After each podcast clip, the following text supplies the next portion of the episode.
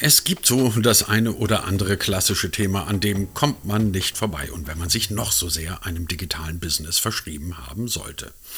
Jura zum Beispiel, Rechtsprechung, ihr wisst schon, diese Sache mit den Verträgen und diesem ganzen, näher sagen wir eher etwas trockenem Zeug. Ob ihr wollt oder ob ihr nicht wollt, Verträge müssen sein und selbst dann, wenn ihr euch mit hochdigitalisierten Themen beschäftigt, daran kommt ihr nicht vorbei. Aber auch hier ist Abhilfe in sich, Gott sei Dank, und es hat natürlich irgendwas mit digitalen Dingen zu tun. Man kann nämlich Verträge und dieses ganze Zeug inzwischen digital, naja, sagen wir mal, outsourcen. Klingt ein bisschen komplex, ist es aber gar nicht und am Ende des Tages, ich verspreche es euch, seid ihr wahrscheinlich ein kleines bisschen glücklicher, weil ihr euch eben nicht mehr um solche Dinge kümmern müsst. Zumindest nicht ganz so intensiv wie vorher. Wie das funktioniert, das erzählt uns heute Boris Meyer-Dirks. Er ist CEO und Founder eines Unternehmens namens Simpressive und äh, was es damit auf sich hat und wie man sich des Vertragszeugs zumindest in der analogen Variante entledigt, das erzählt er euch jetzt gleich in der neuen Ausgabe von D25, dem Digitalisierungspodcast von Hybrid 1 und von Digital Publishing Report. Uns gibt es ganz simpel und ohne irgendwelche Hinderungsgründe auf allen handelsüblichen und guten Podcast-Plattformen, beispielsweise auf Spotify, Deezer, Amazon Music und, na, ihr wisst schon, eben überall da, wo es gute Podcasts gibt. Mein Name ist Christian Jakubetz und ich wünsche euch erkenntnisreiche 20 Minuten mit Boris Meyer-Dirks. Boris Meyer-Dirks, du hast ein, Impress, äh, ein Impressum, hätte ich jetzt beinahe gesagt, ein Unternehmen gegründet, das Simpressive heißt. So muss es richtig heißen. Ähm, und Simpressive ist Software as a Service und ihr lagert, wenn ich das richtig verstehe, oder ihr bietet an, dass man quasi Vertragsmanagement, Vertragsgewerke sozusagen auslagert. Das klang für mich auf den ersten Blick interessant, auf den zweiten, muss ich zugeben, habe ich es nicht ganz verstanden. Verrat's uns. Was genau steckt hinter Simpressive? Sehr gerne. Ähm, hinter Simpressive steckt eine ganz einfache Idee und zwar das äh, Managen, das ganzheitliche Managen von Werk- und Dienstverträgen. Im Neudeutsch heißt es äh, Outsourcing, das hat man wahrscheinlich schon häufiger gehört. Das heißt, ein Unternehmen möchte ganz gerne mit einem externen Partner zusammenarbeiten. Und da gehört halt eine ganze Menge mit dazu. Und das bilden wir über unser Tool komplett ab. Wie könnt ihr das denn über ein Tool abwickeln? Also ich stelle mir das jetzt so vor, ich bin ein, ein sagen wir, mittelständisches Unternehmen und dieses mittelständische Unternehmen ähm, braucht jetzt einen, sagen wir, einen Werkvertrag mit einem externen Dienstleister. Dann habe ich den Werkvertrag wahlweise entweder da oder ich gehe zu meiner Rechtsabteilung und zum Juristen meiner Wahl und sage, du, ich brauche einen Werkvertrag mit dem und dem. Ähm, was leistet Software as a Service, was jetzt meine Rechtsabteilung oder ich selber nicht leisten könnte? Wie macht ihr mir mein Leben einfacher? Sehr gute Frage, Christian. Ähm, ähm, du hast es eben gerade schön beschrieben und dann gehe ich halt zu meinem Juristen und genau das wollen wir zukünftig ja nicht mehr tun. Äh, wir machen es sozusagen jetzt anders. Und zwar, ähm, wenn man äh, die heutige Welt äh, sieht und ich habe in der Vergangenheit ja 15 Jahre im Engineering-Sektor gearbeitet, das heißt, ich habe Entwicklungsdienstleistungen für Kunden angeboten dann halt auch wiederum und habe eigentlich damals auch diesen Painpoint erkannt, äh, weil ich selber darunter gelitten habe. Ähm, das stellt sich wie folgt dar. Äh, du hast ja äh, normalerweise in einem Projekt, was du vergibst, verschiedene äh, Stakeholder oder Teilnehmer, die mit dabei involviert sind. Wie von dir angesprochen, äh, der Jurist, äh, dann gibt es den Qualitätsmanager, es gibt den Techniker als Beispiel, der seinen Bedarf natürlich auch ganz gerne irgendwie haben möchte, der den beschreiben muss und den Einkäufer, der aufs Geld achtet und nach gewissen Spielregeln einkauft. Und diese vier Fakultäten bis dato sind eigentlich immer sozusagen separat voneinander gelaufen. Der Einkäufer hat sein ERP-System gehabt, der Techniker hat seine Landschaft gehabt mit ganz, ganz, ganz fürchterlich vielen Excel-Listen und äh, Dokumenten, die man eigentlich heutzutage hat. Outlook äh, wird dazu genutzt, letztendlich den gesamten Bereich der Zusammenarbeit abzubilden, was natürlich beliebig schwierig ist. Der Qualitätsmanager hat seine ganz tolle ISO-Norm, äh, die er natürlich aufgebaut hat. Das heißt, wie muss ich anfragen, welches Dokument nutze ich denn dafür, wer muss mir wann was freigeben, ab welchem äh, Level dann halt wiederum. Und äh, dann geht es eigentlich auch Richtung weiter letztlich des Juristen, der dann auch das Thema dann als Beispiel DSGVO und alle gesetzlichen Rahmenbedingungen versucht natürlich im Unternehmen konform zu halten. Und äh, das macht äh, die ganze Welt natürlich beliebig komplex, äh, weil wenn man sich jetzt nochmal diesen ISO-Prozess vorstellt, ähm, der ist auf so eine, nebeneinander gelegt, schön Schritt für Schritt. Und äh, ähm, das Problem ist aber, äh, dass man äh, ähm, diese Schritt für Schritt ja eigentlich äh, nur auf dem Papier sieht. In echt sind die einzelnen Leute für den jeweiligen Schritt ja komplett kreuz und quer durch die Company verteilt. Äh, manchmal auch sozusagen nicht mal mehr in diesen einzelnen Gebäuden, sondern auch dezentrale. Norddeutschland, in Süddeutschland, im Ausland. Und darüber muss die Kommunikation ja genauso funktionieren. Und das macht die gesamte Arbeit unwahrscheinlich schwierig. Und was wir jetzt gemacht haben von Simpressive, äh, ist einfach, dass wir alle diese Fakultäten, komplett auf eine Plattform gebracht haben, um einfach genau dort die volle Automatisierung und die Digitalisierung auch wirklich auch wirken zu lassen. Wenn du magst, ich kann dir das gerne auch mit einer Analogie dann einfach mal darlegen, äh, weil äh, Technik ist ja nicht unbedingt immer jedermanns Kind. Du bist Journalist, ich bin Techniker, das, was du kannst, kann ich nicht und umgekehrt genauso wahrscheinlich. Und ähm, ich versuche das mal so zu machen aus dem äh, täglichen Leben dann halt. Wenn man eine Familie ist ähm, und man möchte ganz gerne einkaufen gehen, dann hat man ja normal auch einen Einkaufszettel. Und dann schreibt man, äh, hat man die Möglichkeiten, verschiedene Sachen raufzuschreiben. Die Frage ist aber auch, wo kriege ich den Bedarf her? Was muss ich denn raufschreiben? Es gibt die eine Variante, total trivial, wie man das früher als Junggeselle gemacht hat. Kühlschrank aufgemacht, reingeguckt, nichts drin. Da hat man sich Brot, Butter und keine Ahnung was aufgeschrieben. Das heißt, es sind aber alles äh, Dinge, die äh, beschreibbar sind, griffig sind, die sind äh, ganz gut äh, einfach auch einkaufbar. Ne? Und wenn die eine Margarine nicht da ist von irgendeinem Produkt mit R vorne weg, da gibt es auf alle Fälle noch fünf, sechs, sieben verschiedene weitere dann halt. Ne? Ähm, wenn ich jetzt aber sage, ähm, am Wochenende kommen die Schwiegereltern und ich möchte ganz gerne ein Menü machen und ich möchte da glänzen.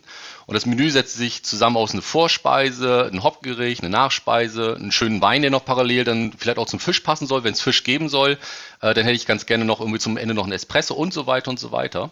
Dann äh, kann ich das nicht einkaufen in der Regel. Da muss ich mir überlegen, äh, wie sieht die Rezeptur aus? Und welche Bestandteile brauche ich, in welchem Umfang? Also wie viele Personen kommen denn da? Äh, habe ich gegebenenfalls Allergien? Habe ich irgendwelche Vorlieben? Mag ich den Fisch jetzt zum Beispiel nicht mit Koriander oder mit Curry? Das muss man ja wissen dann einfach, damit auch das äh, Menü richtig rauskommt. Und da sind wir eigentlich auch schon dabei, diese Dienstleistung, die man beschreiben möchte, die muss man natürlich auch, äh, ich sag mal, ein bisschen attributieren. Das heißt, ich muss Vorgaben machen, was möchte ich ganz konkret haben, wie viele Gänge, und so weiter und so weiter, keine Milchspeisen und sowas dann halt. Und dann ist die eigentliche Dienstleistung, die ich vergeben möchte, die ich eigentlich auch einkaufen möchte, die, dass mir jemand ein Verfahren oder eine Art Bauanleitung herstellt, wie ich dieses Essen machen muss und mir idealerweise noch die Einkaufsliste liefert, mit der ich dann losziehen kann.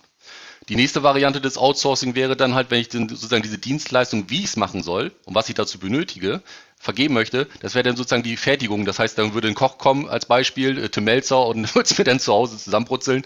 Äh, dann wäre das sozusagen eine runde Sache und dann hätte ich das Ganze komplett ausgezorst.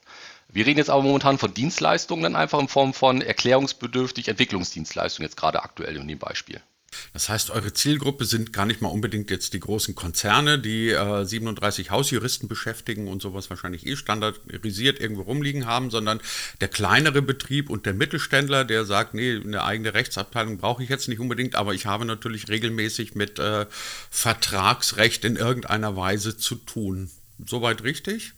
Hm, ich würde es noch versuchen, ein bisschen abzurunden mit dem Beispiel, mit der Analogie, die mhm. wir eigentlich auch haben. Wenn wir jetzt wieder diese Familie nehmen, die jetzt sozusagen eingekauft oder ihren Einkaufszettel hat, dann ist das ja, wenn jetzt eine Person einkaufen geht, äh, auch relativ trivial. Das heißt, ich habe meinen Zettel, ich gehe einkaufen, alles gut. Ne?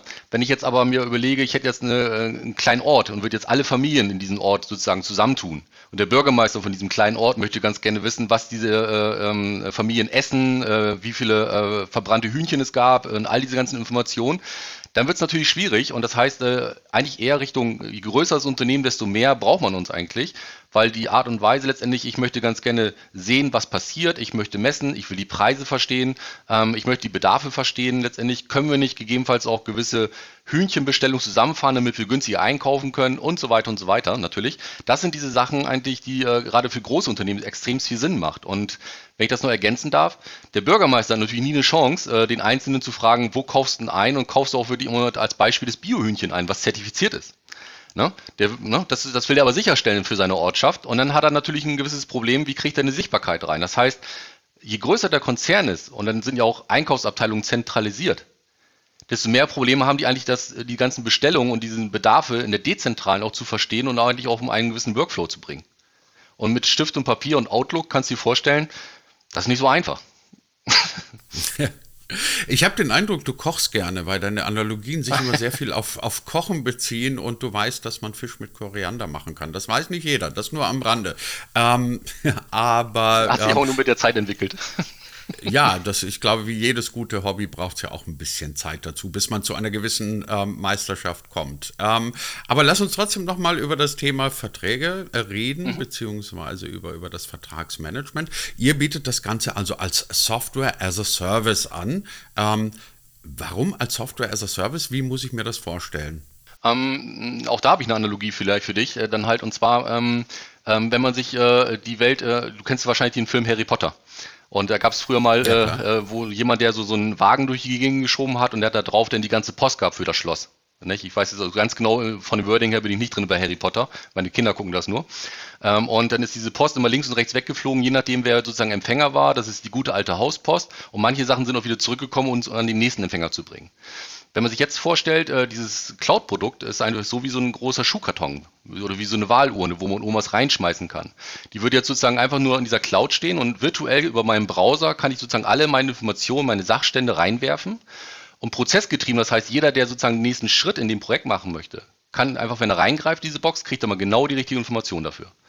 Und das ist halt der Unterschied äh, zwischen dem, äh, wo ich sage, wo man es früher manuell äh, gebracht hat oder verschickt hat. Ich muss jemanden aussuchen, den das zukommen lassen, ist die Information, wenn sie ankommt, eigentlich auch schon wieder alt. Wenn ich jetzt aber eine Cloud habe, wo die stets alle Informationen, die abgeworfen werden, immer wenn ich reingreife, immer die letzte, aktuellste Information verfügbar sind, habe ich eigentlich auch keine Zeitversätze mehr. Ich habe immer den gleichen Informationsstand. Wir sprechen alle über das Gleiche und sehen auch das Gleiche.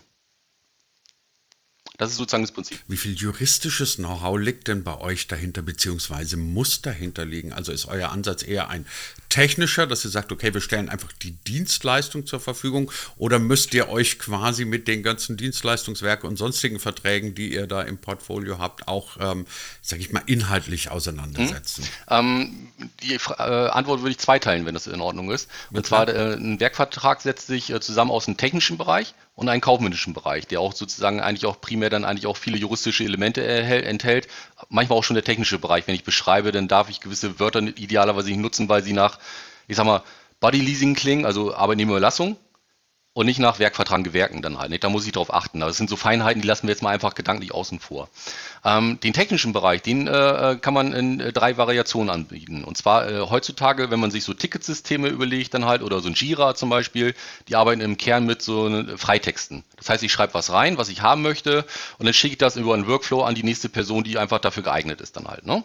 Und dann manchmal schreibe ich noch über Punkte oder einen Preis ran, was es denn kosten darf. So arbeiten heutzutage einige Unternehmen.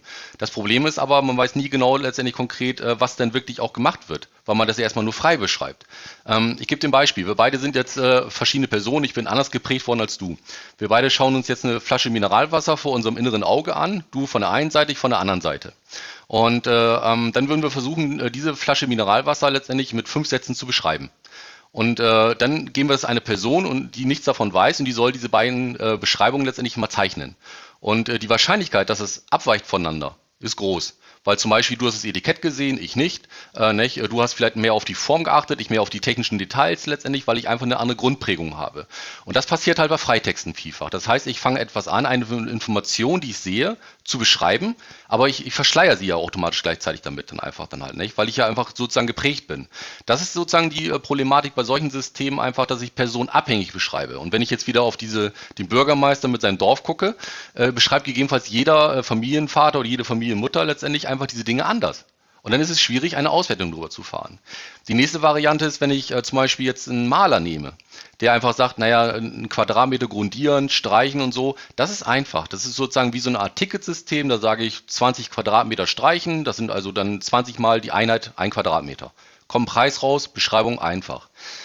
Jetzt gehen wir zum Menü.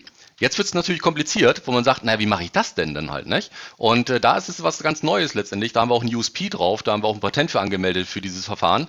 Äh, da geht es darum, dass man einfach äh, einen Konfigurator hat oder ein Logikmodell, dass du über die Parameter, die du einstellst, im Sinne von laktosefrei, äh, Hühnchen oder Fisch, ich hätte einen Weißwein dazu, über ganz einfache Dinge, die wir beide, unabhängig von der Vorkenntnis, sagen, so ist das. Also denn auch der Auftraggeber mit dem Auftragnehmer relativ einfach miteinander zusammenkommt kommt bei uns automatisch der Bestelltext raus. Der Bestelltext wird abgebunden letztendlich mit dem kaufmännischen Bestell, also äh, kaufmännischen Teil von der Firma, damit das sozusagen komplett wird. Und wir können auch noch den Preis dazu ermitteln. Was dazu führt, äh, wir haben jetzt aktuell Kunden, äh, dass wir einfach dann äh, binnen zwei Minuten einen Auftrag, den Bedarf beschreiben können und dadurch, dass unser Tool komplett mit äh, ERP-System vollumfänglich kommuniziert, auch bestellen können. Und das ist natürlich auch auf einmal was völlig Neues, dann halt, weil äh, in der aktuellen Situation gibt es viele unserer Kunden, die oder mit denen wir jetzt gerade in Gesprächen sind, die vom Bedarf bis zur Bestellung Wochen teilweise brauchen. Durch Freigaben, äh, schick's mal irgendjemand, der ist nicht da, dann muss der Stellvertreter das machen und so weiter und so weiter. Und das ist natürlich gewaltig. Und wenn wir uns heutzutage überlegen, wir wollen ja alle agil sein, das ist ja mittlerweile schon so ein kleiner Schmuddelbegriff geworden dann halt, ne? Und äh, dann ist das aber trotzdem noch eine Thematik. Eigentlich wollen wir ein bisschen flexibler, dynamischer werden letztendlich. Wir wollen schneller auf diese höheren Anforderungen reagieren. Der Kunde wünscht immer mehr Customizing und das ist ja eigentlich das, was wir auch äh, lösen müssen, auch in der deutschen Industrie. Und da gibt es halt viele tradierte Unternehmen wie Maschinen- und Anlagenbauer, die ähm, da einfach große Probleme mit haben eigentlich, nicht? weil sie ihre Ingenieursdenke haben, Schritt für Schritt und das auch alles gut und das hat ja alles gut funktioniert. Ähm, mit unserem System können wir aber jetzt auf einmal dann halt auch äh, mit Maschinenbauer relativ einfach arbeiten, dass er mit seinen Lieferanten spricht, seine Aufgabe einfach konfiguriert und diese Bestellung binnen zwei Minuten platziert. Das heißt, er kann in Time sozusagen reagieren. Er kann sozusagen ja nicht nur die Bestellung auslösen, er kann auch mit unserem Tool das, den Projektstand auch komplett mit dokumentieren. Das heißt, wie weit sind die, welche Probleme gibt es dann halt auch wiederum. Er kann die Abnahme damit durchführen, auch voll digital, genauso wie die Bestellung mit einer Unterschrift. Also wir haben bei uns auch eine Schnittstelle zur Bundesdruckerei mit drin, damit wir HGB-konform dann auch unterschreiben können. Das ist ganz wichtig dann halt auch wiederum. Und wir sind in der Lage halt auch den Wareneingang bei SAP zum Beispiel zu buchen, dass auch die Bezahlung automatisch auch mit funktioniert. Und das kriegt dann natürlich eine gewisse Performance auf einmal rein, nur alleine aufgrund der Prozessdurchlaufzeit. Spannend mit so einem Konfigurator ist, wenn du jetzt vorstellst, in der heutigen Welt äh, arbeiten alle in der Regel mit diesen Freitexten oder mit den sogenannten Shoppinglisten dann einfach. Ne? Mit dem Konfigurator kannst du ja nicht nur konfigurieren und beschreiben, du kannst ja hinterher auch interpretieren. Das ist ja ein Abfallprodukt. Äh, das heißt, ich kann dir genau sagen, wie dieses Dorf letztendlich äh, gearbeitet hat, beziehungsweise bei wem ist das Hühnchen wie häufig angebrannt, wo war das Hühnchen vielleicht auch schon abgelaufen. Ich kann alles dazu sehen. Und was schaffen wir damit eigentlich mit dieser Art von USP? Wir schaffen es damit letztendlich dann halt äh, diesen ganzen Kontext der Industriedaten jetzt auch auf Dienstleistung zu bekommen. Weil bis dato haben ja viele den Industriedaten immer gesehen, was sind Maschinenparameter, äh, dieses, äh, die vorbeugende Maschinenwartung zum Beispiel, irgendwelche Daten auszulesen, wo stehen wir gerade. Nur Dienstleistung kommt bis dato keiner richtig beschreiben und interpretieren. Und wir sind erstmalig jetzt in der Lage, tatsächlich solche Dinge zu tun. Und wir haben bei einem großen Kunden von uns komplett die Maschinenbau, die Neuentwicklung, also auch die Auftragsentwicklung, äh, Software, E-Technik, Dokumentation, komplett alles umgesetzt dann einfach auch und es wird werkvertragskonform mit den externen Partnern umgesetzt. Und die haben also auch nicht nur dann die Prozessdurchlaufzeiten reduzieren können drastisch. Und die Einkäufer machen dann natürlich was anderes. Die machen jetzt nicht mehr Stundensätze abgleichen und solche Dinge. Die Einkäufer machen jetzt nämlich, die schauen sich die Daten an und gucken, wie sie verbessern können auf einmal. Die werden entlastet durch diese ganzen Nebentätigkeiten, diese manuellen Schritte. Und das ist natürlich gewaltig dann halt, nicht? Und man hat auch parallel dazu nur noch Einsparungen, weil man auf einmal Dinge vergleichbar machen kann und sagen kann, warum kosten das jetzt irgendwie äh, 6.000 Euro und das nur 4.000 Euro, die sind doch beide gleich. Ne? Und das ist eigentlich total spannend. Und wir haben im Hintergrund bei uns eine Art äh, KI äh, laufen, die eigentlich auch eine Preisstatistik äh, sozusagen mitträgt. Und damit können wir eigentlich auch mal sagen, über den Markt hinweg letztendlich, welche Erfahrungswerte gibt es, was darf so eine Dienstleistung auch kosten. Und das ist total spannend, was man damit jetzt auch mal alles generieren kann. Jetzt muss ich mich für die folgende Frage noch fast beinahe ein bisschen entschuldigen oder sagen wir zumindest vorweg sagen, ich bin ja kein Jurist, deswegen muss ich diese Frage so, so äh, mhm. naiv stellen. Also du hast ja zum Beispiel angesprochen ein, sagen wir mittelständisches Maschinenbauunternehmen. Dann nehmen wir den Handwerksbetrieb, der möglicherweise auf der Suche nach äh, Dienstleistungen oder ähnlichem ist und dann sagen wir mal noch ein Startup mit ein paar Leuten, die ebenfalls Bedarf an solchen Vertragsgewerken haben. Jetzt stelle ich mir vor, dass äh, das in drei unterschiedlichen Branchen, drei unterschiedliche Unternehmen auch sehr, sagen wir mal, unterschiedliche juristische Anforderungen etc. sind. Kann man das tatsächlich so ähm, also in Anführungsstrichen über einen Kamm scheren, dass alle drei glücklich sind? Oder müsst ihr dahinter quasi eine vertragliche Infrastruktur legen, die ähm, alle erdenklichen Möglichkeiten, die es im Vertragsrecht, und das ist ja nun mal eine relativ komplexe Geschichte, abdeckt? Oder kann man das inzwischen mit künstlicher Intelligenz machen? Ja, es gibt einen Partner, der sowas äh, tatsächlich machen kann, Verträge zu prüfen und auch diese Sachen vorzugeben. Aber diese äh, Kunden, die äh, kleiner sind und ab und zu mal Gewerke vergeben, sind eigentlich nicht klassisch unsere Kunden. Ähm, und äh, da sind auch die juristischen Anforderungen andere. Ähm, die Partner, die wir haben, äh, schließen eigentlich mit ihren Lieferanten äh, so eine Art Rahmenverträge. Damit sind die juristischen Grundlagen geklärt. Und diese Art von Rahmenverträge, die integrieren wir bei uns über Templates, dann sozusagen, das ist der Frame von dem Bestelltext. Wir fokussieren uns primär eigentlich tatsächlich auf die technische Beschreibung, weil die ist einfach essentiell eigentlich für den Preis, für die äh, regelkonforme Umsetzung heißt es so schön. Das heißt, das, was ich bestelle, soll auch idealerweise gemacht werden. Weil wenn ich etwas bestelle, was nicht gemacht wird, habe ich keinen richtigen Werkvertrag vorliegen und dann habe ich gegebenenfalls einen Scheinwerkvertrag.